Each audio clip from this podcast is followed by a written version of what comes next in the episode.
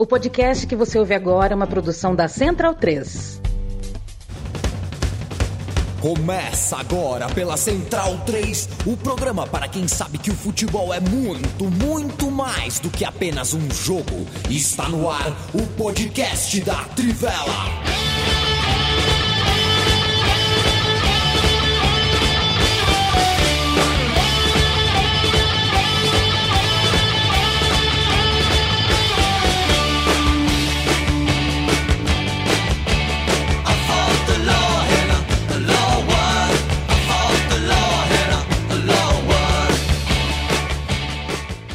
O amigo e a amiga da Trivela e da Central 3 é bem-vindo e bem-vinda. Bruno Bonsante, parece que você tá com uma orelha de gato na. na, na é, essa almofadinha aí. Parece que você tá Isso. tá sentado no colo de um gato gigante. Às vezes eu coloco ela em cima da minha cabeça pra. Sei lá, por um propósito. Pra... E você tá bem, Bruno Bonsante? Como é que tá? Qual é a boa? Eu tô, e você? Não sei. Bom demais. Sabe que eu. Hum. Sabe que eu estive em Ilha Bela, né? Passei o fim de semana aí nesse litoral que tão chuvoso, né? Quero mandar um abraço para os meus anfitriões, para Daniela, para o Dedé. É, Daniela, minha prima, né? E o Dedé não liga muito para futebol, sabe, Bruno Monsanto? Esses caras que pegam, pegam o futebol de maneira muito lateral, assim. Torce pro São Paulo, é, hum. lembra, ele ainda acha que o Hernanes joga bola, assim. Ele é um torcedor ocasional. E ele dizia no carro assim: vocês precisam ver o que o Valderrama fez num jogo de Copa do Mundo, defendeu uma bola de, de escorpião. Aí aos poucos a gente foi explicando para ele que nem era o Valderrama, nem era a Copa do Mundo, mas o imaginário é o que vale, né? Eu fiquei é. triste, na verdade, por corrigi-lo, porque era muito mais legal a versão dele, do Valderrama, fazendo uma defesa do escorpião. Tudo bem, Felipe Lobo? É, só uma coisa também, é, hum. É, tem alguns mitos que eu nem me preocupo muito em, tipo, corrigir, né? Tipo, que nem a do, sei lá, o, que o Romário fez os gols e voltou pro carnaval e tal. Eu sei que não é verdade, mas, tipo, foda-se também. Se voltou, ele voltou. Se ele não voltou, ele não voltou. Deixa a galera contar uma história legal, né? É isso, né? Felipe Lobo. É, eu sei que o Lobo é, discorda um... comigo, ele gosta de corrigir as pessoas. É, o Felipe Lobo não é tão defensor assim das boas histórias a qualquer custo. É, Felipe Lobo veste Batman. Tudo bem, companheiro? Salve, salve a mim, amigos, todos que nos ouvem. É, é que você sabe que eu sou adepto, as pessoas gostam de usar aquela frase feita de você quer ser feliz ou você quer ter razão. E eu sou uma pessoa que, fala, que acha essa frase um absurdo, porque você só é feliz se você tem razão. Se você, tem, se, se você não tem razão, então não adianta nada. É, então é por isso que a história do Luxemburgo, outro dia que ele falou de novo, é, que ele, eu acho que no caso dele não é nem por maldade, eu acho que ele se confunde mesmo, porque é, a coisa dele ter tirado Ronaldo, Zidane, e aí a Juventus ganhou o jogo é, não é bem daquele jeito a história, né, tal. É, mas é isso. Mas eu, mas eu gosto de desmentir, sim. E o, eu, virou uma missão para mim sempre que eu vejo alguém falando de San Siro e de Giuseppe Meazza, até porque é um time que eu gosto, acompanho. E, as, e assim, eu ouvia isso também quando era adolescente. Sempre achei isso estranho, assim, né? Mas, mas não tinha informação suficiente para contestar, né? Mas aí depois que você tem informação suficiente, eu faço disso uma missão. É... Mas eu já fui mais chato do que eu sou ah, hoje. Eu ainda sou muito, então as pessoas não percebem que já melhorou. Não é nada, não é nada. Um abraço para o Fernando Andrade, para o Aristide Silva, tá aqui conosco, José Sobreiro, Jonathan Pereira. Obrigado pela mensagem, Jonathan. Vocês também ajudam muito a gente, viu? Isso é uma via de mão dupla. Não pensem que é só a gente que faz companhia para você. Tem gente que faz até companhia, o podcast faz a gente fazer companhia para os outros até no seu aniversário, né, Leandro Stein? Como é que tá você? Tudo bem? Tudo certo. Pois é, assim, não, o meu time de botão me acompanhando numa mesa de bar num aniversário abandonado pelos amigos, porque, enfim, estou numa idade em que basicamente todos os meus é. amigos têm filhos, né? Então é muito difícil conciliar as agendas. Eu sou padrinho de casamento de basicamente também todos os meus amigos. Mas meu time de botão do Adriano, bem sugestivo, me fez companhia numa mesa de bar até ser acompanhado e recomendo aí que vocês ouçam também o meu time de botão do Evaristo, que está muito legal, especialmente essa parte do Evaristo no Barcelona, que eu sou fascinado. Acho que aquele Barcelona era subestimado, esse Barcelona dos anos 60, por ser ofuscado pelo Real Madrid, né, naturalmente, mas o, o, podcast abrange bem esse período, conta bem o que foi o Barcelona e que foi o próprio Evaristo, né, muito grande no Barcelona daquele período e muito maior do que o Real Madrid, né, porque o que acontece é muita gente querer equiparar o Evaristo do Barcelona e do Real Madrid, o Evaristo do Barcelona é mil vezes maior. Né? Mil? Mil. Mil vezes? Por aí. Bastante coisa. O, o Matias Pinto, boa tarde para você. Boa tarde. É, a gente vai falar, começa a pauta ele falando de final da Sul-Americana. Fortaleza ficou no quase, perdeu nos pênaltis para a LDU, vai ficar para sempre a memória de João Ricardo Tinga, Brites, Tite, Bruno Pacheco, bom, Bruno Pacheco, bom, Caio Alexandre, Zé Wellison, muito bom, os dois volantes, Poquetino, Guilherme, Marinho e o atacante Lutero. Esse seria o 11 campeão, depois com as trocas, é, trocas que mostram que o Fortaleza conseguiu, a médio e longo prazo, montar um bom elenco, não é só um time de ocasião, tem estrutura para pensar em voltar. Eu tenho queridos torcedores do Fortaleza que já citaram, já usaram as redes sociais, já se manifestaram falando voltaremos. A torcida do Fortaleza se acostumou a voltar ao lugar das derrotas, né? Porque foram tantos anos esperando para sair da Série C. É, mas é claro que, enfim, a gente aplaude uh, o esforço, a gente aplaude o quase. A gente aplaude o que um time do Nordeste, que a gente sabe que é tão difícil num país que distribui tão mal o seu dinheiro, distribui tão, tão mal a sua vitrine, é, um time como o Fortaleza conseguir se estruturar a ponto de chegar chegando, né? Chegar chegando, porque chegou passando pelo Corinthians sem tomar quase conhecimento, chegou com todos os méritos, não é de hoje, não foi uma coisa isolada, não deve ser uma coisa isolada. O Fortaleza ainda vai fazer coisas uh, uh, semelhantes nos próximos anos, mas tem coisas que você não pode perder. E o Fortaleza perdeu e é uma dor. Não tem como a gente negar que é uma dor. Que tal para você a final da Sul-Americana em um acanhadíssimo estádio uh, em, sei lá, nos arredores de Punta del Este. Um abraço para você. Um abraço, né? Acho que foi um dos grandes eventos esportivos do, do final de semana, né? É uma final muito bem disputada, né? Acho que o primeiro tempo um tanto travado, né? O segundo foi mais laicar, né? Tanto é que antes do Fortaleza abrir o gol, né? Abrir o placar num, num gol de muito oportunismo do, do Luceiro, né? Muito bem posicionado. A LDU já tinha chegado com perigo no lance anterior e depois já conseguiu empatar o jogo é, não muito tempo depois, né? Também num gol de muito faro do Alçugaray, né? Dois argentinos acabaram fazendo os gols, né? Assim como eram dois treinadores argentinos também comandando as duas equipes finalistas da, da Copa Sul-Americana. Daí tivemos né, uma prorrogação um pouco é, mais arrastada, né? O Fortaleza, eu acho que em determinado momento já estava é, agradecendo de chegar nas penalidades, né? Porque estava faltando perna.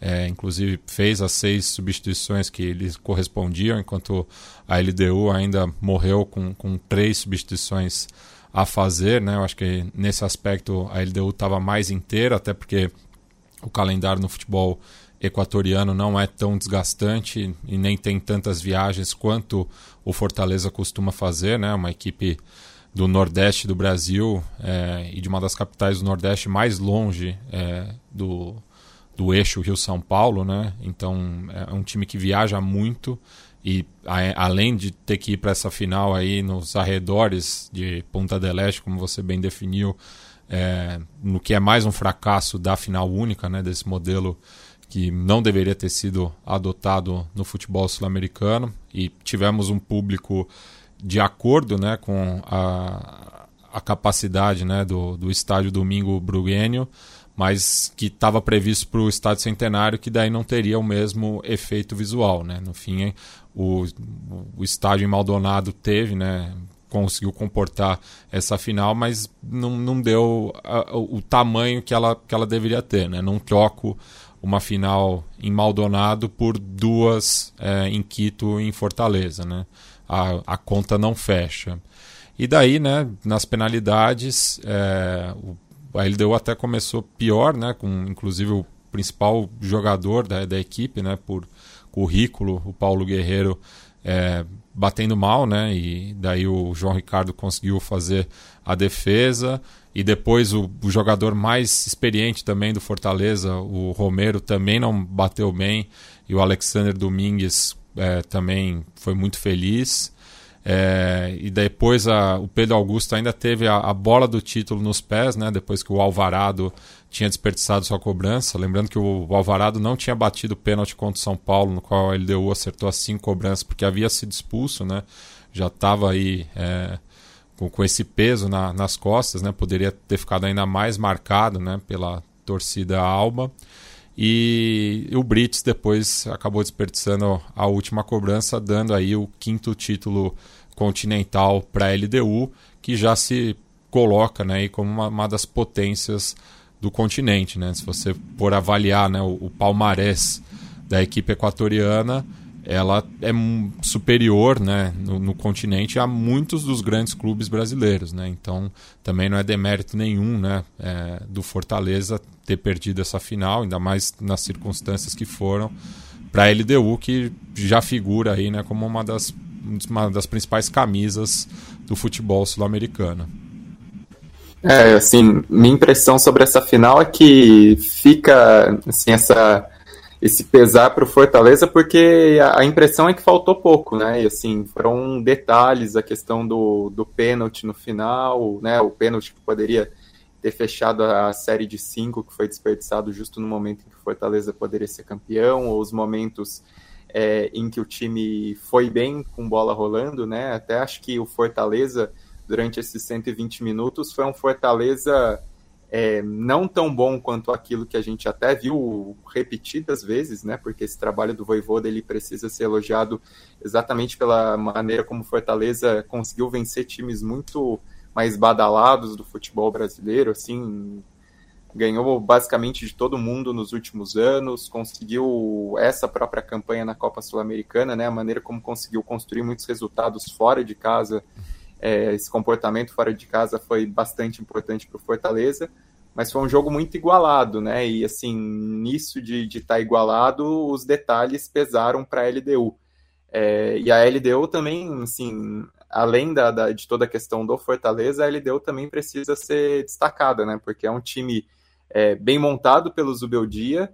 É um time que até também acho que nesse jogo da final ele não foi a melhor atuação da LDU, né? Até pensando, por exemplo, na semifinal contra o Defensa e Justiça, eu fiquei encantado com, com o jogo de ida da LDU, por tudo que apresentou pelos lados do campo, é, pela maneira como construiu o resultado, mas foi um time que, que soube entender a temperatura do jogo, né? Numa partida em que o Fortaleza começou melhor, começou tentando ser o Fortaleza que se esperava, a LDU também dificultou isso, conseguiu travar, é, teve mérito nessa postura, não se abalou com uma lesão, né? Pelo contrário, o cara que veio do banco fez a diferença para ajudar o time. Até achei interessante também a maneira como o Zubeldia é, dosou as substituições, né? Acabou segurando um pouco mais as substituições, embora pudesse mexer um pouco mais no time depois na prorrogação para ter um, um gás maior, ele acabou não fazendo isso, né? Foram só três substituições durante a partida, mas é uma LDU que mostrou esse espírito competitivo, mostrou capacidade, né? Alguns jogadores é, muito bons, assim, o, o AD fez uma sul-americana fantástica na defesa e tem toda a história de vida. Domingues não é um goleiro confiável, mas é um cara que cresceu nos pênaltis repetidas vezes e veterano reconquista sul-americana, né? Ele que já tinha é, tomado o lugar do Cevallos quando a, a, LDU conquistou a Libertadores em a, a Sul-Americana em 2009.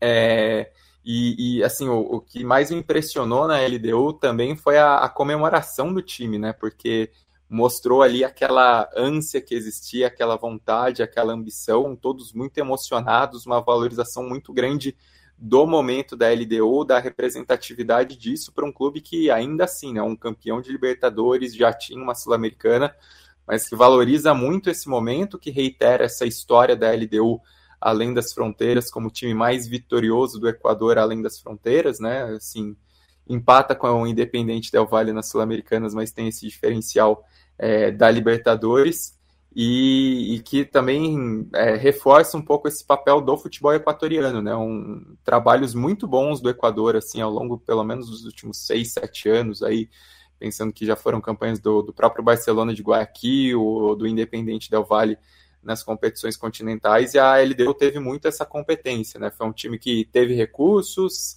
tem seus medalhões, tem jogadores conhecidos de seleção, o próprio Guerreiro, que foi uma uma cartada aí, nem acho que o Guerreiro foi tão bem nessa campanha, mas é um, um figurão para comandar o ataque, teve seus lances, e aí teve também seus jogos decisivos, e um time bem montado também, bem estruturado, bem encaixado, que soube encarar esse jogo contra o Fortaleza, soube, soube entender o que precisava fazer, dificultou, se recuperou, teve momentos em que poderia também ganhar com bola rolando e nos pênaltis contou com um goleiro iluminado, né? um goleiro que é histórico na própria seleção do Equador, que, que tem sua representatividade, que é um personagem muito grande né, na LDU, que é um raro goleiro equatoriano que chegou a jogar no exterior, né? Teve passagens aí por Monterrey, Colón, Vélez, embora não seja tão bem lembrado na maioria deles, mas é um goleiro que tem uma história grande dentro do futebol equatoriano e que também acabou se consagrando, acabou sendo herói, pegou três pênaltis para honrar o que foi o Cevadios na final da Libertadores de 2008 e para honrar também o Dida, né, que enfim é o apelido dele é Dida pela envergadura, enfim, pelo estilo de jogo, embora longe de se comparar com Dida, mas pegou três pênaltis em uma final continental e, e acaba como herói também. É, eu acho que foi assim. Perfeito. Diga lá, Bons, por favor. Pode, pode fazer. Não, não, só reiterar assim, acho que foi, como vocês já mencionaram, uma final muito apertada. A LDU teve chances de vencer com a bola rolando, acho que o Fortaleza também teve, né? Foi uma final realmente em que você via um momento mudando de, de minutos para outros, de, de período para outro período, assim, né? Recorte de minutos para outro recorte de minutos. É, quando a Fortaleza fez 1 a 0 por exemplo, é, era um jogo tão travado que parecia que um gol só ia ser suficiente para ser campeão, né? Mas depois a LDU encontra um golaço, um gol muito, muito bonito mesmo, meio que tirado da cartola, depois melhora no jogo, né? A prorrogação teve também é, a, a, as famosas alternâncias de ritmo. Então acho que foi uma final bem equilibrada mesmo. É, a, lamentação principalmente pelo pênalti, lógico, poderia ter dado o título, mas acho que também assim, é, pela solidez né, do trabalho do Fortaleza, assim, talvez uma final continental seja difícil, mas não é impossível chegar de novo, não é possível fazer outras campanhas legais no futebol continental, no futebol sul-americano e continuar sendo sólido no Campeonato Brasileiro. É só que no futebol brasileiro, às vezes, as coisas né, elas saem dos trilhos muito rápido, mesmo nas melhores gestão, gestões, né, mesmo os clubes mais bem administrados e mais bem estruturados. Então, acho que o desafio principal do Fortaleza, projetando para o futuro, é não permitir que isso aconteça, né? Tentar manter o Voivoda ao máximo possível, é, se ele sair, tentar encontrar alguém que tenha o mesmo perfil, que faça um bom trabalho, dar estrutura para ele também, continuar com uma boa política de, de contratações e que aí talvez tenha essa oportunidade novamente novamente. Feito. Para a gente arrematar de final de Sula, é, Lobo, queria te ouvir um pouquinho mais sobre é, o Fortaleza do futuro, vai, digamos assim. É, como o Bonso acabou de falar, o futebol brasileiro sempre nos coloca é, em uma, né, em uma é, cada ano é um ano, né? A gente tem sempre pode é, se surpreender, achar que está dando tudo certo, né? O atual campeão brasileiro, por exemplo, mudou de presidente e o quadro se deteriorou dentro do clube. E tem times que quase foram rebaixados no ano passado e o quadro melhorou dentro do clube, a situação melhorou dentro do clube. Tem time voltando da Série B, como é o caso do Grêmio, e a gente sabe que alguns times precisam fazer é, um ano nota 5 para conseguir é, um objetivo maior que os outros, né? Porque quando você tem uma injeção de é, é, gestão econômica, por exemplo, o Flamengo não precisa fazer a gestão que o Fortaleza faz para estar tá lá em cima, né? nem Palmeiras, nem Corinthians, esses clubes, eles podem errar para caramba. O Fortaleza não pode se dar o luxo de errar num jogador caro, né? Não pode se dar o luxo de trazer o Thiago Galhardo e ele não jogar, de, de trazer o Marinho e ele não jogar esses jogadores precisam dar certo, são, são menos flechas para atirar. Então a gestão acaba sendo mais difícil. A gente pode, uh, de repente, no ano que vem as coisas dão errado. No ano passado, não nos esqueçamos que o turno do Fortaleza no Campeonato Brasileiro foi um turno de rebaixado, foi um turno de Z4, é que teve força mental, teve organização para uh, restaurar a casa no segundo, no segundo turno. Mas eu queria um olhar seu sobre o que dá para a gente pensar do Fortaleza para o futuro, porque esse Fortaleza é, há de voltar a, a, disputar coisa grande. Não sei se final de Sula, não sei se quartas de final de Libertadores, mas a gente tem uma base, né? Se a gente olha o banco de reserva, olha quem entrou, é, é, caramba, né? Um ídolo do clube como o Pikachu é um luxo para o Fortaleza, né? Poder usar o Pikachu só nos últimos 30 minutos da partida e na prorrogação. Ah, sim, sem dúvida. Eu acho que, em, em, até pelo que você citou no, do ano passado, o ano passado o Fortaleza sofreu muito justamente porque estava passando por essa esse crescimento, né? Jogar várias competições, é, ter que disputar as competições continentais é, ao mesmo tempo da, da, do Campeonato Brasileiro, a Copa do Brasil e tudo, e foi muito difícil. É, o time só engrenou no segundo turno, é, primeiro porque teve a paciência de manter o Voivoda, né? Eu diria que é, quase todos os clubes teriam demitido, a maior, maior parte certamente teria demitido o Voivoda. Ele ficou, mas também teve a saída das competições, né? E acho que para esse ano o time estava é, mais preparado, né? Montou um elenco melhor, tinha mais opções, não só melhorou o time titular, né? Mas também ganhou mais opções vindos do banco e podendo é, dar um pouquinho mais. Mesmo assim, a mim, eu acho que ficou muito claro é, como os times brasileiros é, se comparam em relação aos outros da América do Sul em, em um aspecto específico que é quantidade de jogos. O, o, a queda física do Fortaleza é, no meio do segundo tempo e na prorrogação em relação à LDU é, não é um acaso. O Fortaleza joga muito mais do que a LDU. Não só joga muito mais em quantidade, o Fortaleza passou de 60 jogos esse, essa temporada já. É, mas também tem a questão de distância, que a gente já falou. Os times do Nordeste, como um todo, sempre sofrem com isso é, quando estão na primeira divisão, porque tem muito mais times do Sul-Sudeste, né? Do que no, no do, times do Nordeste. Portanto, as viagens é, a viagem que os times da, da, do Sudeste reclamam quando fazem, né, de ir até Fortaleza, Fortaleza faz toda a rodada, né?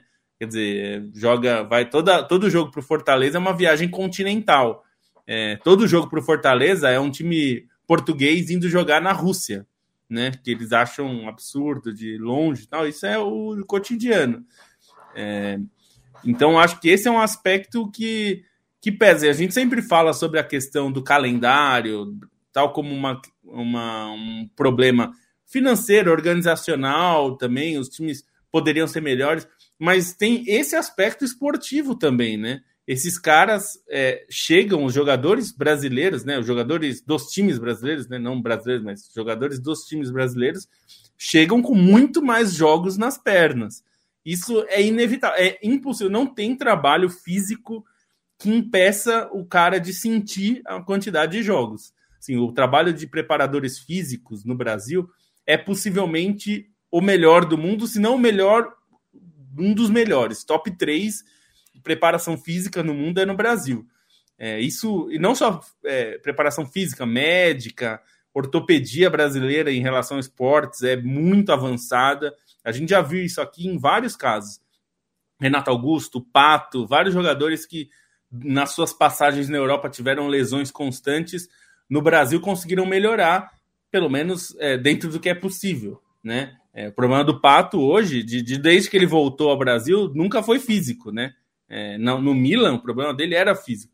Então, tudo isso para dizer, tem um problema de calendário que passa por vários aspectos, prejudica o futebol brasileiro em vários aspectos organizacionais, mas prejudica esportivamente também. Assim, vai, eventualmente isso pesa. É, não é, não, não acho que foi isso que decidiu o jogo, não foi esse não é o fator que determinou a vitória, mas é inevitável que isso tenha um papel, tem um, um pedacinho desse, desse bolo aí, porque o, o, Fortaleza não existiu no, no, final do jogo, estava completamente esgotado. É, e mesmo com as alterações, a gente tem hoje um futebol que tem muitas alterações, né?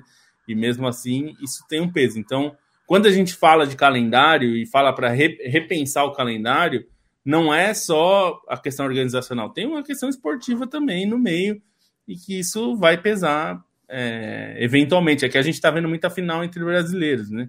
É, mas agora, por exemplo, com o Fluminense e Boca, o Boca tem muito menos jogos na temporada que o Fluminense. Então, se o jogo se arrastar, é muito mais provável que o Fluminense sinta mais fisicamente do que o Boca. Eu quero mandar um abraço para o Bob Masco. Parabéns pelo trabalho ao lado do futebol no mundo e o podcast corresponde. São bons podcasts também. Valeu, companheiro. Obrigado. Forte abraço para você também. O Vitor Júlio está em Berlim nos ouvindo. Uh, campeonato alemão daqui a pouco, será? Será que a gente fala disso? Fernando Andrade, vai ser difícil de remar é, no brasileiro, hein? Um abraço para você, Fernando. O Renan também está aqui com a gente. O Igor já de bonita foto, hein, Igor? Bonita foto. Este estádio poderia receber uma final, uma semifinal de Copa Continental pela capacidade exigida pela Comebol? Pois é, Igor. Esse não, é um detalhe bem interessante, né?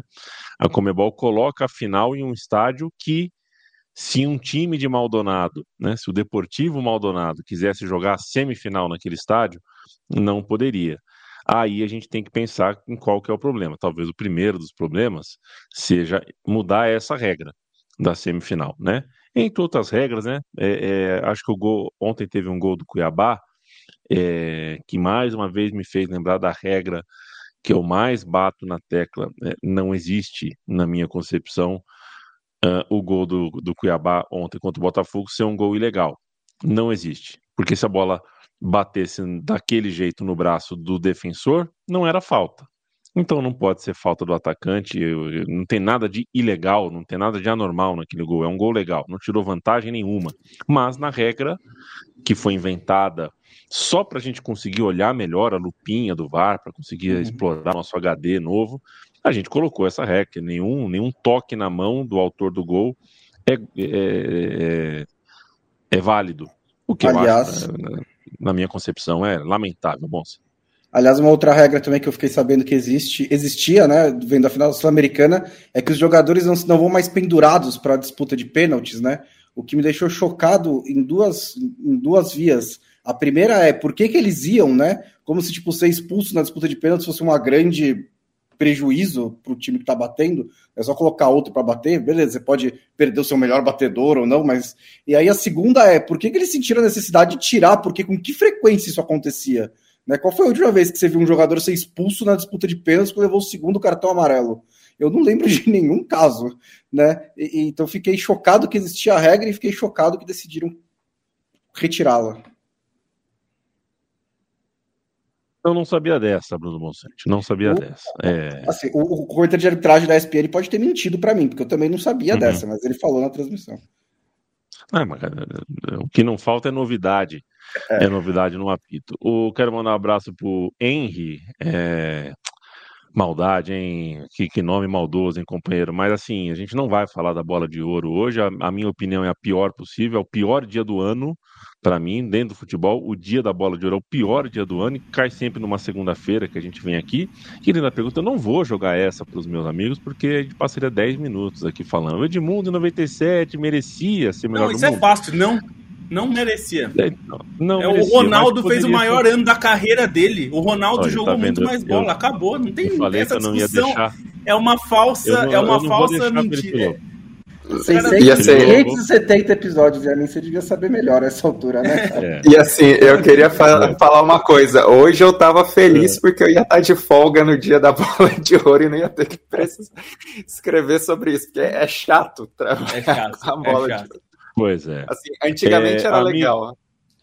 Amigo do apelido maldoso, o melhor do mundo em 1997 foi o Ronaldo. O Edmundo pode ter sido um dos três ou um dos pode cinco. Pode ter sido o segundo, Acho que, mas o primeiro né? nunca. Pode até ter sido o segundo, mas o melhor foi o Ronaldo. No futebol europeu, Leandro Stein, Bellingham decide novamente. O cara tá é, besuntado no óleo mesmo, né? É um jogo de estética bem diferente daquela que a gente está acostumado, né? Um clássico Real e Barça no Estádio Olímpico. É, legal, gostei, gostei da fotografia do jogo. O Barcelona vencia por 1 a 0 tomou a virada com dois gols do cara. Um deles, o primeiro, um puta golaço de fora que você não tem como se defender dele, e o segundo é aquele gol que você se irrita muito, porque a impressão que dá é que dava para marcar. Mas por que, que ninguém marca, né? O Bellingham entra na área o tempo inteiro, tem entrado na área desde o começo da temporada, a bola sobra pro cara, o cara faz o gol, dá a impressão que dá para marcar o cara. Mas não tá dando, né, Stein? Bellingham tá muito bem no começo uh, dele pelo Real Madrid, que venceu o Barcelona fora de casa. É, e ninguém consegue marcar em partidas repetidas, né? O que, assim, seguidas partidas sem conseguir marcar o Bellingham, o que é mais impressionante, mais óbvio, que isso diz muito mais sobre a qualidade dele. É um cara que, assim, desde os tempos de Borussia Dortmund, ele mostrava uma capacidade de futebol técnico muito grande, né? Assim, o Borussia Dortmund, a mim, impressionava mais a elegância dele, as passadas largas, a própria maneira como ele ajudava a quebrar linhas com essa movimentação dele é, no time, né, num time mais vertical. E agora no Real Madrid ele se transformou, né? Assim, a, a, forma como ele lê o jogo e consegue ser decisivo e consegue fazer tudo perfeito para que os gols saiam, né? Para que consiga também servir os companheiros quando necessário, porque tem grandes, grandes assistências é, nessa sequência recente, embora que chame mais atenção são os gols, é, é impressionante, né? Uma inteligência de jogo para um cara que é tão jovem e que por isso impressiona tanto, né? E assim, até teve um leitor da Trivela, agora, se não me engano, foi o André, esqueci o segundo nome dele, mas que levantou uma discussão interessante na Trivela e que, nos comentários da Trivela, e que assim, eu venho pensando nisso e, e compartilho com ele essa ideia que é como o Bellingham não é necessariamente aquele cara influente em todas as partidas, é, que faz necessário, que toca em todas as bolas. Tem momentos do jogo até que ele desaparece um pouco. Tem jogos aí que ele arrebentou só no segundo tempo e não apareceu no primeiro tempo, ou o contrário, tem muito disso nessa sequência. Só que ele é um cara que, quando aparece, quando ele faz valer esses minutos dele com a bola, ele consegue ser brilhante. E isso é, é, é um diferencial pro Real Madrid, né? Nessa temporada, tá claro que o Real Madrid não é o time mais acertado, que o time ainda tá, tá, é, tá tateando o caminho a partir das lesões, que teve muitos problemas na defesa, que não tá tão consistente, mas que tem um jogador que, nesses poucos minutos que cada jogador tem com a bola na partida, e o Bellingham não é necessariamente o cara que monopoliza o jogo para si, ele é o cara que monopoliza os momentos decisivos, isso aparecer num clássico, da forma como foi, com o gol brilhante que ele fez de fora da área, porque pegar aquela bola com a perfeição, com a curva, para tirar de um goleiro como Ter Stegen é algo de, de um jogador excepcional.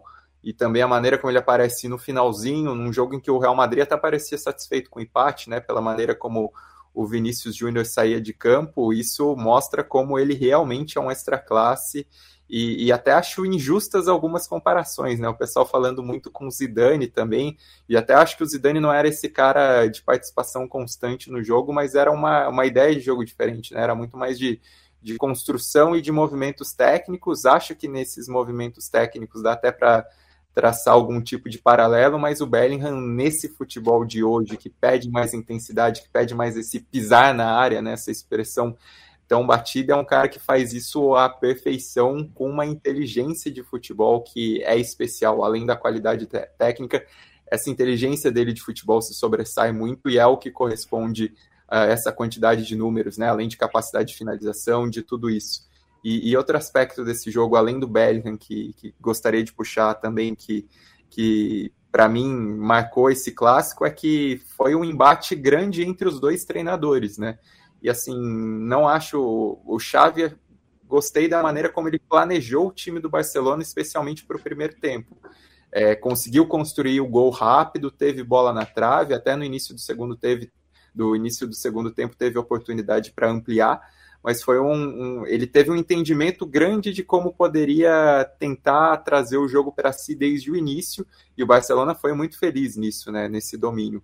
Mas acho que no aspecto de entender o que a partida pedia, de fazer alteração, até mesmo uma alteração um pouco mais forçada, né? O Ancelotti acabou transformando essa cara do Real Madrid, conseguiu equilibrar esse jogo, né? Conseguiu melhorar o Real Madrid para que tivesse um domínio maior no segundo tempo e construísse essa virada. Então, ainda que nessa nesse planejamento de jogo o Xavi tenha ido bem, acho que no que a partida oferecia, no que a partida pediu, o Ancelotti mostrou como é realmente um técnico acima nisso de, de cenário de jogo, de, de tentar construir o jogo para si. Obviamente, ter um cara como o Bellingham jogando que joga é um diferencial grande, mas vejo também esse essa influência do treinador e que também explica um diferencial nesse momento de, de Barcelona e, e Real Madrid, né? Um momento em que os dois times não estão necessariamente no seu pico, né? E nem é o Barcelona, assim, não é o Real Madrid de duas temporadas atrás que fazia tantas maravilhas com o Ancelotti naquele período do Benzema, embora tenha um Bellingham agora, e não é um Barcelona que, que consegue ser tão consistente quanto na temporada passada, até pelo, pelo desempenho defensivo que, tenha, que tinha, né? Então o dedo dos treinadores é importante e nesse jogo a maneira como o Ancelotti conseguiu mudar a rota da partida para ajudar o Real Madrid também foi muito importante. É, e eu acho que a, o que o Bellingham está fazendo tem um mérito grande do Ancelotti também, porque é, ele ele está ele, ele tá sabendo tirar o melhor do Bellingham, encontrando uma nova posição para ele, uma nova função para ele, né? Porque é, se você olha para o elenco do Real Madrid, por exemplo, nesse momento, ou nesse jogo contra o Barcelona, ele fez basicamente três mudanças, né, para tirar para mudar o jogo, né? É, e ele nem usou as cinco substituições, ele colocou uma dessas três foi o Roselu, né? Outra foi trocar o cross pelo Modric, um veterano por outro. É, a entrada do Camavinga na lateral esquerda ajudou bastante, mas não é um elenco tão farto assim. E acho que o Ancelotti, da temporada passada para essa, tudo que rolou no mercado, né? Perdendo muitos jogadores de ataque, perdendo o Benzema, sem contratar o Mbappé, outros técnicos talvez insistissem na mesma formação, né? Mantivesse o 4-3-3 ali, põe o Bellingham no meio, com o Camavinga e o Chouameni, às vezes com o Kroos e com o Modric, Valverde pela direita, o Vinícius pela esquerda e o Rodrigo lá na frente. Ele modificou, porque ele é um técnico maleável, ele é um técnico adaptável.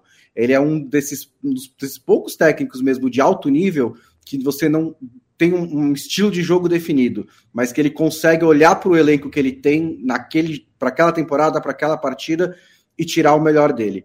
E isso para dizer, porque uma brincadeira né, que tá rolando na internet é que o, o, o Bellingham só tá fazendo gol na pequena área, né? Eu lembro que falava, falava isso do Gabriel Jesus também no Manchester City, e eu sempre lembrava que é porque o Manchester City consegue colocar a bola na pequena área, porque é um time extremamente qualificado na construção de jogo. E no caso do Bellingham, é, não é, é, tem um pouco de sorte, claro, mas é também porque ele está sendo colocado na posição de ter liberdade para entrar na área a hora que ele quiser, né? Ele é o cara que joga atrás dos dois atacantes. Então a função dele é justamente quando o Vinícius e o Rodrigo ou o Roselu abrem espaço, entrar nesse espaço, porque ele sabe que a, bola pode cair ali. E tem uma questão de instinto, né?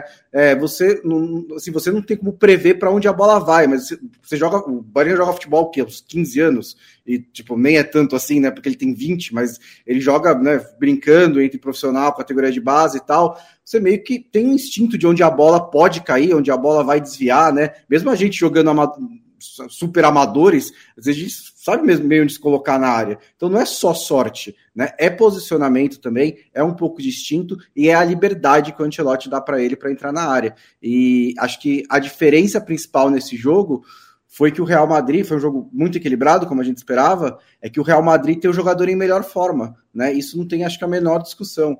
Né? Talvez não seja o melhor jogador, né? O Real Madrid ainda tem o Vinícius Júnior, que acho que está no mesmo nível quando está no seu auge. É, o Barcelona tem o Lewandowski, mas nesse momento nenhum jogador de Barcelona e Real Madrid, ou sei lá, talvez do mundo inteiro, está numa fase tão iluminada quanto o Bellingham. E é, é, doido pensar que assim o Bellingham não fazia um grande jogo até o gol, né? É, não, não vinha porque o, o, o primeiro gol não foi da pequena área, né? é, pois é. Aliás, bem pelo contrário, né? Foi de fora e uma, uma bola que quase furou a rede de fora da área, né? Ele deu uma sapatada.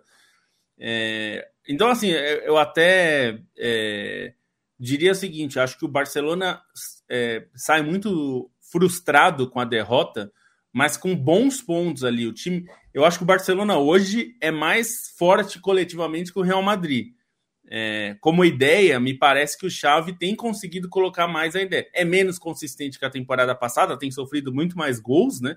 O time da, da temporada passada, de forma até muito surpreendente para mim, é, era um time intransponível na defesa, né? O, o mote do Chave é, sempre me pareceu muito mais voltado ao ataque, né? Mas ele conseguiu, e claro, isso é fundamental. Todo time vencedor precisa de uma boa defesa, né? É, é rara, se fala muito sobre os times né, ganharem sendo muito defensivos ou muito ofensivos, mas raramente um time ganha sendo só uma coisa ou outra, né? Você tem que ser um, tem, um, tem que ter um equilíbrio. É, acho que o Barcelona tem motivos para achar que está no caminho. É, agora, o, Real Madrid continua com algo que é aí é o que eles falaram, o Bolsa falou, Stein falou, de é uma força que tem a ver com o Ancelotti, que é dar condições para esses jogadores que são individualmente excelentes conseguirem decidir os jogos. Ele fez isso com o Benzema, com o Vinícius, é, na, temporada passada, que o Vinícius estava jogando é, para decidir os jogos e ele é, explorava isso, né? Usava o Vinícius dessa forma. E agora é o Bellingham. É, isso tem custos, né? Coletivos, porque o Rodrigo está sofrendo para se adaptar. Próprio Vinícius não está conseguindo jogar do seu melhor. O Valverde não está conseguindo ser o melhor é, também, como, como ele vinha sendo. É, mas quando você tem um cara como o Bellingham que está jogando tudo isso, e lembrando que ele, durante esse tempo no Dortmund e na própria seleção inglesa, ele seria visto, aqui no Brasil, ele seria chamado de volante, né? Ele era um oito. Ele jogava sempre ali no centro do meio-campo, né? Esse mérito de adiantar o Bellingham para ser um, um meia, né? Um, um meia avançado, é um meio-campista avançado, encostando ali no, no atacante, isso é um mérito grande do, do, do Ancelotti, né? Porque mesmo na seleção, se a gente lembrar da Copa, ele jogava nessa posição um pouco mais recuada, né? Ele não era tão ofensivo, embora ele aparecesse, porque ele é um jogador fisicamente muito bom, né? Ele chega, ele tem físico para chegar e voltar e recompor, mas ele não estava tão adiantado, né? É, e agora que a gente está vendo ele na seleção também jogando mais adiantado, aí você combina com um cara que nem o Kane, né? Então, quer dizer, eu acho que o futuro é brilhante pro, pro, pro Bellingham e pro Real Madrid, então é incrível, porque o Ancelotti está deixando o Luka Modric no banco e ele meio que não está fazendo falta, né? Assim, foi importante a entrada dele, mas o time tem muitas opções, né? E, e mais ou menos a posição que o Bellingham está jogando é a do Modric, né? É, embora o Modric seja muito mais versátil, é, já, já atuou em várias posições também, mas é impressionante, assim, eu acho que o Real Madrid continua tendo uma mentalidade muito forte e uma capacidade de decidir na individualidade que poucos times no mundo conseguem ter. E o Bellingham acabou de ganhar né, o prêmio Copa de melhor talento jovem na, no Balão d'Or. Né? A gente não fala de bola de ouro. Não, mas ninguém é liga só, pra isso. Ninguém é só liga. um complemento. É só um complemento. é o assunto do momento. O cara tá só informando. É olha, só que agressividade. É a onda do barato e do momento. O Cocada aqui fala, é, pois é, vai ser sempre assim, viu? Na segunda-feira que a gente dá feliz aniversário pro Pelé, na segunda-feira seguinte, dá feliz aniversário para o Maradona. Sempre foi assim, sempre será. Sete dias depois, tá lá. Feliz aniversário. Faria é, na Terra 63 anos, se vivo estivesse. Diego Armando Maradona. Leonardo Braga. Braga o Messi um podia mudar o aniversário dele para 6 de novembro, né? podia. Você sabe que dia que é? Junho? É? é Acertou o mês.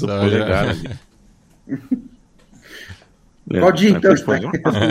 não, o dia eu não lembro. O dia eu não lembro. Eu sei que é junho. É junho. Sei que é perto do meu aniversário. 24 de junho, Messi. Acabei de olhar aqui. Ah, e o Mucoco do Borussia Dortmund faz quando? Vamos ver. que aleatório. É, se, você de der, novembro. se você me der 5 segundos para responder, eu sei o aniversário de todos os jogadores do mundo. 20 de novembro, o Mucoco. De 2004. O que você estava fazendo em 2004? O, o Mucoco estava nascendo. Eu estava no cursinho. Eu, eu estava na faculdade, graças a uma certa. Uh, graças ao advento do FIES, né? Políticas públicas, amigos. Políticas públicas. Um abraço pro Vascaíno aqui, que tá no, chegou atrasado. Paulo, pergunta do Ajax. A gente falou sobre o Ajax na quinta-feira é, sobre essa crise toda do Ajax. E vamos falar de futebol italiano um pouquinho, gente, que a rodada foi quente, né? O Napoli quase perdeu, mas empatou, arrancou uma carninha ali do Milan que começou bem o jogo, mas terminou mal, e mais líder do que nunca é a Inter de Milão. É, começando falando pelo Napoli, Milan foi um jogo divertido de assistir, né? Foi um, um dos melhores jogos assim desse início de temporada, porque foi um jogo de muitas alternâncias, existia uma expectativa clara, né? E, e até pelos momentos mais criticáveis das duas equipes, o Milan um pouco mais pelos problemas é, nos jogos grandes, né, e, e, especialmente nas dificuldades na Champions, o Napoli como um todo problemático, né, nesse início de trabalho do Rudi Garcia, e foi um jogo com duas caras, né, o primeiro tempo um Milan que construiu o resultado com méritos, né, as boas jogadas pelo lado direito, é, capacidade na, nos cruzamentos, a presença do Giroud na área, e o Napoli, num momento que parecia muito propenso a, a ser goleado, né, assim, o, o apito final do primeiro tempo foi uma benção para o Napoli, porque o Napoli estava sendo surrado. Teve até uma chance de empate, né, que o Politano perdeu, mas assim, era um momento péssimo do Napoli. E aí no segundo tempo, o Rudi Garcia tem sua redenção, porque ele influencia no time, né, com as alterações, volta com três alterações, melhora muito o Napoli, traz um impacto muito positivo para o Napoli e, e, consegue esse empate com, com dois lindos gols, né? Tanto o gol de falta do Raspadori quanto especialmente o primeiro gol do Politano, um baita de um golaço, e aí um jogo é, aberto, propenso à vitória de, de qualquer um dos times, né? Embora o Milan é, tenha pisado na bola, achei um pouco com, com as substituições do Pioli ao tirar o Giroud, ao tirar o Rafael Leão, assim, não, não dava, né, para sacar os dois protagonistas e o time já tinha é, perdido o Pulisic no intervalo por lesão. O Milan até no geral foi melhor assim pela quantidade de chances criadas, pela é, maneira como poderia ter saído com a vitória, mas é um resultado honroso para o Napoli pela maneira como conseguiu se livrar dos problemas. Né? Não acho que atenua a crise, não acho que livra o Rudi Garcia dos questionamentos, mas é, até no, nos comentários, né? O, o Bertozzi estava comentando o jogo na ESPN e enfatizou como era o, o, resultado do intervalo ali, os 2 a 0 para o Milan, pareciam que, que iam causar a demissão do Rudi Garcia e ele conseguiu reverter isso com a própria iniciativa, né? Contando com esse brilhantismo dos jogadores é, em alguns lances, mas por uma pressão que o Napoli construiu a partir da, da mudança de postura. Isso é, é méritos do treinador. E só um, um pitaquinho aí é, da Inter, né? E imagino que o Lobo vai querer falar mais, mas assim, o Marcos Thuram merece muitos créditos por esse início de temporada, porque é um jogador que já mostrava ser muito especial nos tempos de Borussia Mönchengladbach, né? Pela explosão dele, pela é, qualidade na, na definição das jogadas, pela inteligência mas era um cara inconstante ainda. Ele parecia que, que às vezes não estava no, no máximo de motivação dele, não estava tão ligado no momento do time, e assim, os momentos dele no, no Gladbach oscilaram demais. Na Inter ele parece muito disposto né, a construir essa história, a se marcar no time, tem essa movimentação dele que é excepcional, esse entendimento ali com, com o próprio funcionamento do time, e essa Inter é, é, muito interessante, né? Porque é um time. É curioso, assim, a, a maneira como a Inter veio para essa temporada, porque perdeu muitos jogadores renomados, mas que não eram necessariamente mais é, tão importantes no time titular, né? Obviamente, você perder, por exemplo, o Ananá, que, que voou na temporada passada, o, o Diego, que continuava importante, era um peso, mas alguns caras que saíram, tipo o Skriniar, o Brozovic, o próprio Lukaku, eles não eram tão preponderantes para o time titular, né? Então foi uma renovação que foi é, um desmanche que chamou mais impacto pelos nomes do que necessariamente pela influência desses caras é, no time. E foi uma Inter que nessa temporada contratou muito, contratou muito em volume, não necessariamente com o renome desses caras, mas foi bem por a, a encontrar oportunidades de mercado. E aí os reforços pontuais para o time titular fazem muita diferença, né? Especialmente o Churran e também o Zomer, que fez uma defesaça ali quando o placar estava zerado, é um baita de um goleiro. Foi um achado, né? Foi uma oportunidade de mercado também, porque a Inter apostou nele como é, pagando a multa rescisória, né? Para ele sair do Bayern de Munique. Não é que o Bayern de Munique liberou o Zomer, ele estava disposto a sair e a Inter deu essa oportunidade com uma multa rescisória baixa. E, e assim, a, o impacto dele também é muito positivo nesse início de temporada da Inter e são dois nomes para se destacar. É, eu, eu, acho que tem um ponto aí que vale salientar. É, houve todo um, um, um mise-en-scène com a coisa do Lukaku voltando a San Siro, né? As pessoas, para quem não lembra, o Lukaku, é, a, a, Inter se acertou com o Chelsea para comprar o Lukaku. É, já estava tudo certo, foi uma negociação dura que o Chelsea fez. A Inter, é, enfim, a, sabia que teria que vender um jogador para comprar o Lukaku. Esse jogador seria o Onaná, que acabou vendido e no fim o Lukaku, na hora de assinar o contrato, o Lukaku sumiu.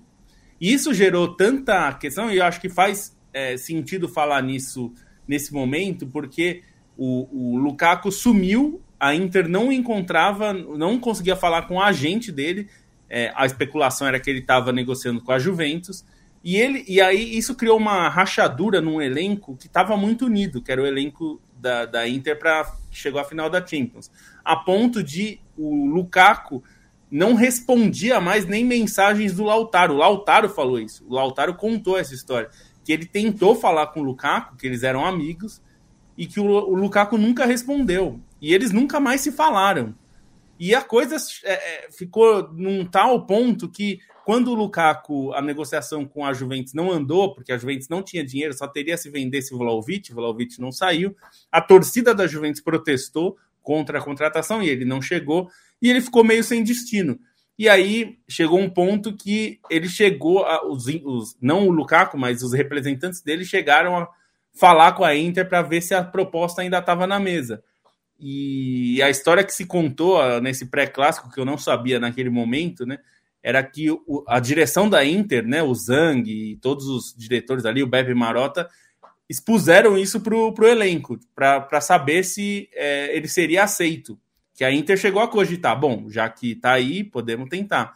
E três jogadores vetaram: o Lautaro, o Barella, que era um cara muito próximo e é muito atuante, ele é um líder do elenco, assim, bem importante, e o Federico Di Marco, que não só é um cara que se tornou importante para o time, como é um torcedor ferrenho da Inter, né? Então ele ficou putaço com o Lukaku pela postura dele.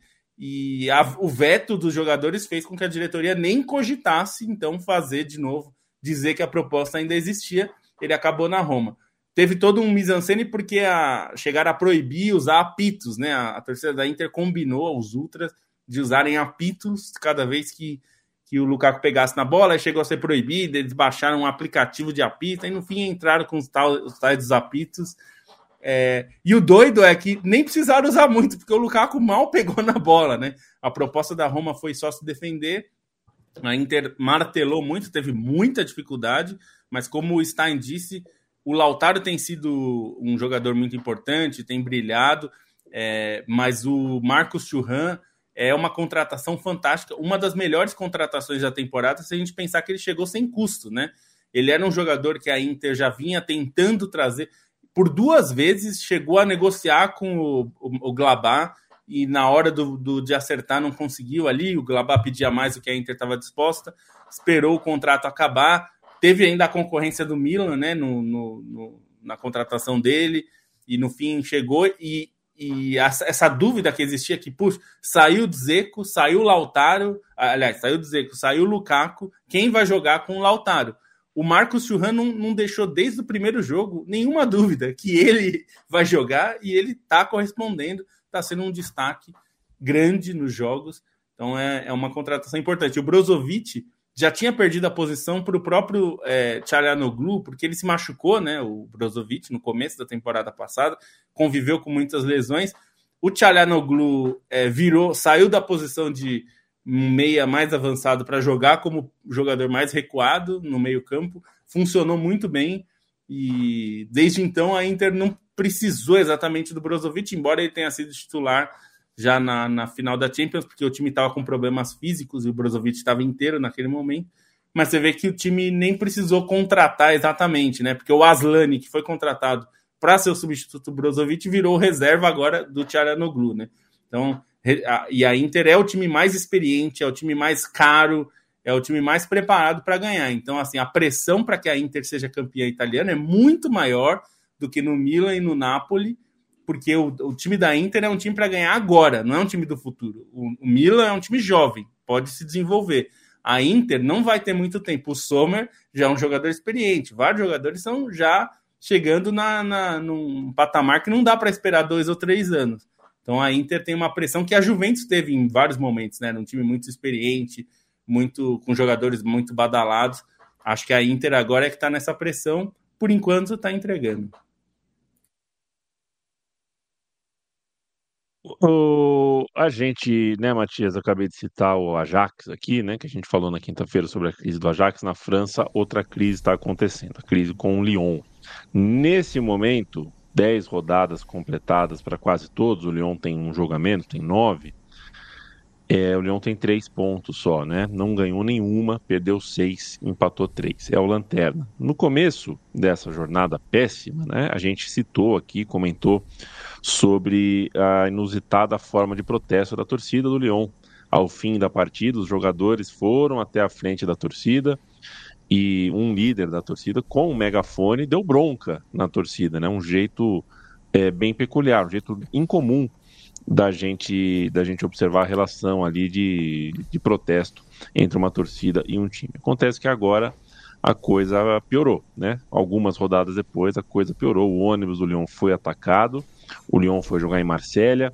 É, é um lugar já quente por natureza para esse tipo de jogo, jogo grande, jogo com rivalidade envolvida, esportiva, é, inclusive. E o Grosso, o Fábio Grosso, técnico do Lyon, foi atingido não por uma pedra, mas por estilhaços uh, dessa pedrada que bateu no vidro do ônibus. O jogo contra o Olympique de Marselha acabou não acontecendo, foi adiado e o Lyon não parece estar num caminho. O Lyon tem o mesmo dono do líder do Campeonato Brasileiro, né?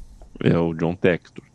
É, o Lyon forneceu o Cláudio Caçapo para o Botafogo por uns dias. É, o Lyon não, né? O John Textor pegou o Cláudio Caçapa, que estava no Lyon, que trabalha no Lyon.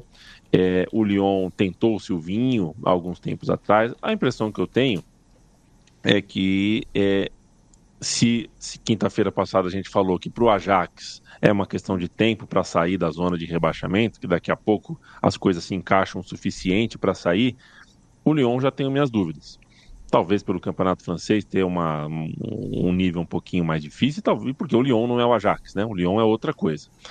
Queria um olhar seu para essa violência, essa escalada, né? Primeira torcida, primeira torcida alertou de um jeito bem estranho, de jeito incomum, e agora é, é, cenas de violência mais, mais rudes, também violência é, que a gente não não está acostumado a ver todo dia, não.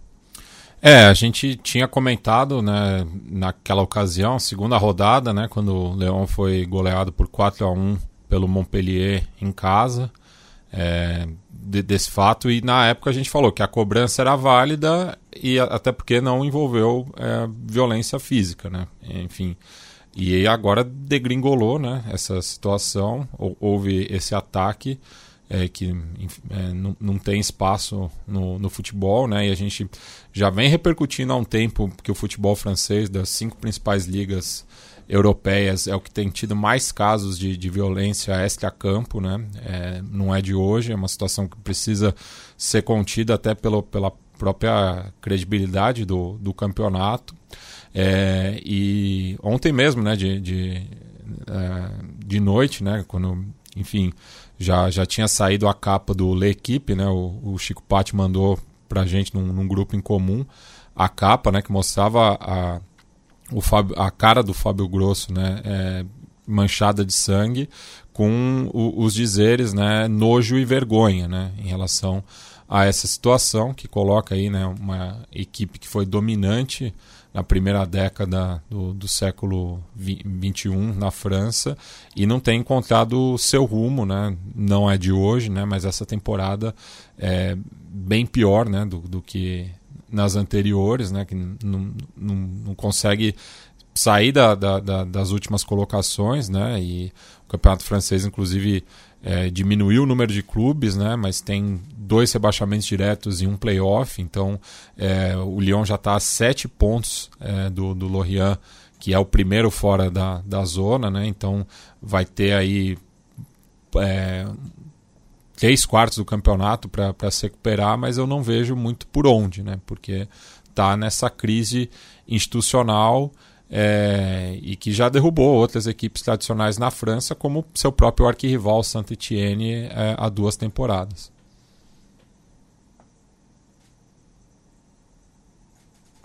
Pois é, é, ficaremos de olho, falaremos mais vezes aqui. O campeonato francês, que tem nesse momento como líder uh, o Nice, o Paris Saint-Germain um pontinho atrás, o Paris Saint-Germain que tão pouco, né, tão, tão, tão, tão pouco encanto uh, nos oferece para o noticiário, é um time que está com aquela com aquele aspecto, aspecto desgastado, né? É chato de falar sobre o Paris Saint-Germain, mas que ainda pode, uh, na mão de um novo treinador, com um elenco que o Paris Saint-Germain está tentando reformular, está tentando dar uma, uma arejada, quem sabe vira alguma coisa interessante. Eu tenho interesse, estou gostando de notar, abrindo as tabelas dos campeonatos principais na Europa, que a gente está vendo tendência à disputa aqui e ali. Para a gente fechar, além desse que a gente está estourado, eu vou pedir um relato breve, que eu falei que a gente ia falar de campeonato alemão. Faça essa introdução toda para te dizer, para te perguntar. É, isso se aplica ao futebol alemão? Porque o Bayern de Munique enfiou oito no final de semana. E quando o Bayern de Munique enfia oito, a gente pensa: hum, será?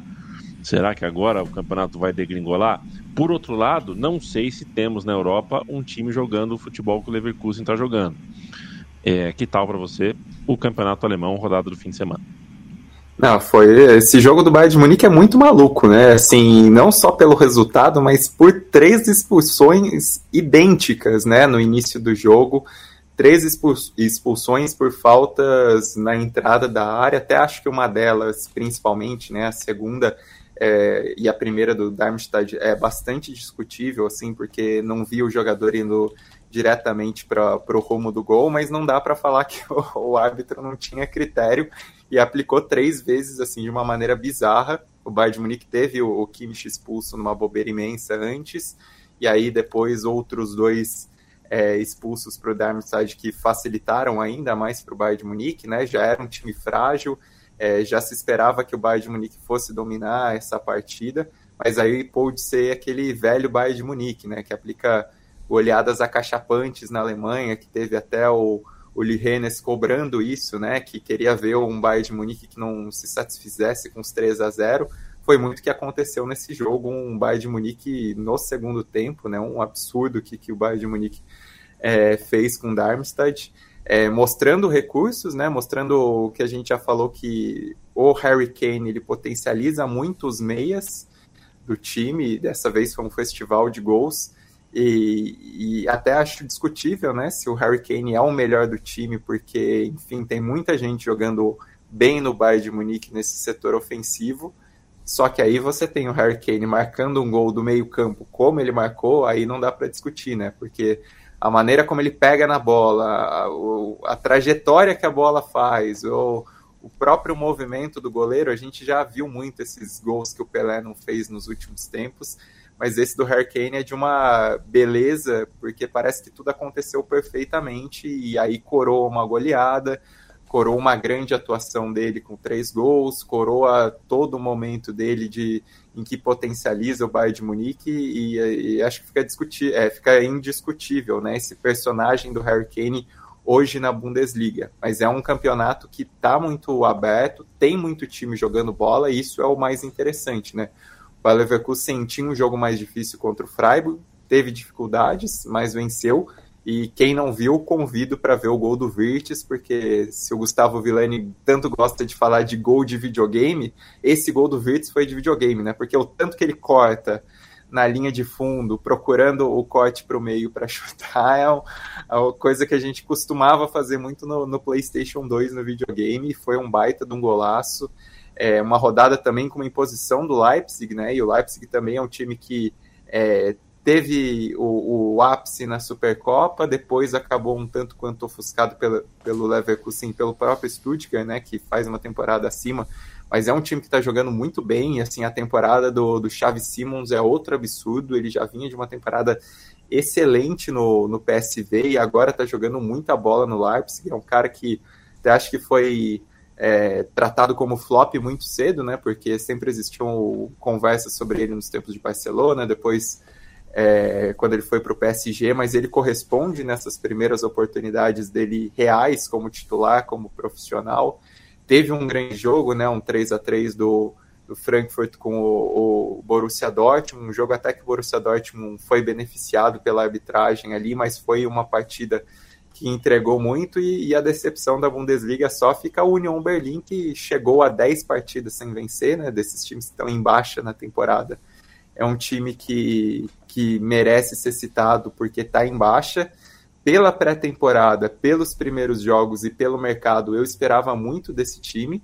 Achei que contratou bem e tudo, mas assim, tentou aplicar um jogo mais ofensivo e aí perdeu o que era fortaleza, especialmente estabilidade, a, a capacidade defensiva, a solidez, isso está muito problemático, perdeu é, para o Werder Bremen nessa rodada por 2 a 0 e não consegue se encontrar, né? Está muito difícil é, ter de novo e parece que, enfim, o clima em si está pesado, né? No jogo da Champions teve o Fofaná não querendo cumprimentar o, o técnico Fischer na saída de campo, ficou um baita de um climão, então parece um, um time que perdeu um, um, pouco esses vestiários e talvez fosse algo que tivesse mesmo propenso, né, em tantas trocas, tantas movimentações de mercado, e só para saindo da Alemanha, mas não saindo para complementar um pouco o comentário que você fez sobre o Nice líder, só para ressaltar que final de carreira bonito que o Dante faz no Nice, né? Assim, é um cara que tá com seus 40 anos aí, jogando muita bola, sendo um líder do clube, sendo um cara muito importante para a história do clube. Até acho que a gente pesa, costuma pesar muito com o Dante, né, em razão do 7 a 1, em razão dele conhece os alemães, mas ele foi um baita de um zagueiro no Bayern de Munique, foi muito importante num dos maiores Bayers, um dos maiores Bayern de Munique da história, né, o do Jupp Heynckes, e, e consegue nesse final de carreira no Nice ter um, um fim de carreira bastante bonito e um time que é, por jogadores que tem à disposição, por alguns talentos, por aquilo que vem apresentando nesse início de temporada, talvez é, de fato incomode ali o PSG na, na disputa por título. Está sendo um time que está nesse bolo, né? Mesmo o Mônaco também tenho gostado de ver nesse início de Ligue 1. Então vale ficar de olho e vale exaltar o Dante, porque é um cara que é menosprezado e não deveria, assim, né? A gente deveria olhar a carreira dele como um todo. Perfeito, meu xará Leandro Stein, perfeito, Bruno Bonsante, Matias Pinto, Felipe Lobo, a gente volta. Uh, Quinta-feira é feriado, né? Então vocês saberão sobre a nossa agenda em breve, mas toda segunda e toda quinta regulares a gente tem podcast novo colando. Sempre lembrando que o oferecimento, a gente tem a parceria da KTO, kto.com é o endereço. Um beijo e um abraço pro time da KTO. O Felipe Lobo vai dar o tchau e dizer o que, que a gente faz se quiser acessar a newsletter da Trivela e a loja da Trivela. Beijo, Lobo. Um beijo a todos. É, muito obrigado sempre a tanta gente que nos ouve aí em vários lugares, né? Da Europa, Ásia, América do Sul e, claro, no Brasil especificamente. Para você acessar a nossa newsletter, a newsletter da Trivela é trivela.substack.com. Você vai receber toda sexta-feira ali um, um texto novo ali com algumas, algumas coisas que a gente discute entre nós e depois vira um e-mail para vocês é, também. E para a loja da Trivela tá na Caphead, que é nossa parceira, então é caphead.com.br barra Trivela, lá tem vários produtos de canecas, camisetas, agasalhos, quadros, muita coisa legal. E para você apoiar a Central 3 e fazer com que essa produtora continue fazendo tantos podcasts que a gente ama, e até a gente estava comentando aqui, o Stein comentou no começo do Medo e Delírio, do meu time de botão. Então vai lá, apoia.se barra Central 3. É super importante a sua contribuição, porque ajuda a manter essa casa de pé e fazendo muito mais. E já dá para dizer assim, bem baixinho a mim, que vai ter coisa aí mais para frente. Vou só dizer isso. Vai ter uma, umas coisas aí. Um beijo, Matias Pinto. Um beijo e ontem estava acompanhando o pré-jogo do Derby de Manchester com meu filho Martin Cazu. Ele viu as homenagens ao Bob Charlton E daí falaram em determinado momento, né, que ele só tinha jogado no United, né? O que o Martin pergunta para mim. Então ele é tipo um Rashford. Daí eu não consegui responder. Eu ri um pouco. Mas é, é isso. E ele até jogou, não jogou só no Manchester United, é, né, mas jogou a maioria do, da carreira né, no Manchester United. Acho que de, de, desse jogo, é, antes de eu me despedir, só é, não foi um jogo próximo e acho que a essa altura deveria ser um pouco mais, né? Assim, o Manchester United evoluiu na temporada passada, a expectativa era que continuasse evoluindo, mas levou um baile em casa do Manchester City. Tipo, perder do Manchester City é sempre um resultado normal, mas é mais a maneira como você consegue competir com o Manchester City que é a régua de onde está o, o, o, nível do seu time, né? Tem vezes que o Liverpool conseguiu competir e perdeu e se mostrou um bom time no restante da temporada. Tem vezes que outros clubes competiram com o Manchester City e mostraram que estavam muito aquém. E acho que esse foi um desses jogos para o Manchester United. É, eu não sei o Johnny Evans era para ser tipo uma contratação de uma semana para treinar. De repente o cara é titular no Derby de Manchester, né? Eu tô tentando entender ainda, preciso de um mini documentário da ESPN para explicar como isso aconteceu. É, e ainda não foi nem por lesão, foi uma decisão tática do Eric Ten Hag, segundo ele. Né? O, o Martins está machucado, o Varane começou a temporada meio mal, mas o Ten Hag falou que foi tática né, fazer a zaga com o Johnny Evans, 35 anos, mal jogou pelo Leicester na temporada passada por problemas físicos e começou jogando esse jogo. Então acho que isso mostra um pouquinho né, o, o, o momento do Manchester United e como de repente uma temporada promissora como foi a temporada passada saiu dos trilhos rapidamente em coisa de dois meses e agora é muito trabalho para recuperar e voltar ao caminho certo. Até boa noite e até o próximo episódio. Para você também, meu xará Leandro Stein. Tchau, tchau. Beijo, tchau. Valeu, gente. Quem nos acompanha ao vivo, quem nos acompanha de forma gravada em formato de podcast, é sempre um prazer saber que a gente tem a sua companhia. Beijo e um abraço. Até mais. Tchau, tchau.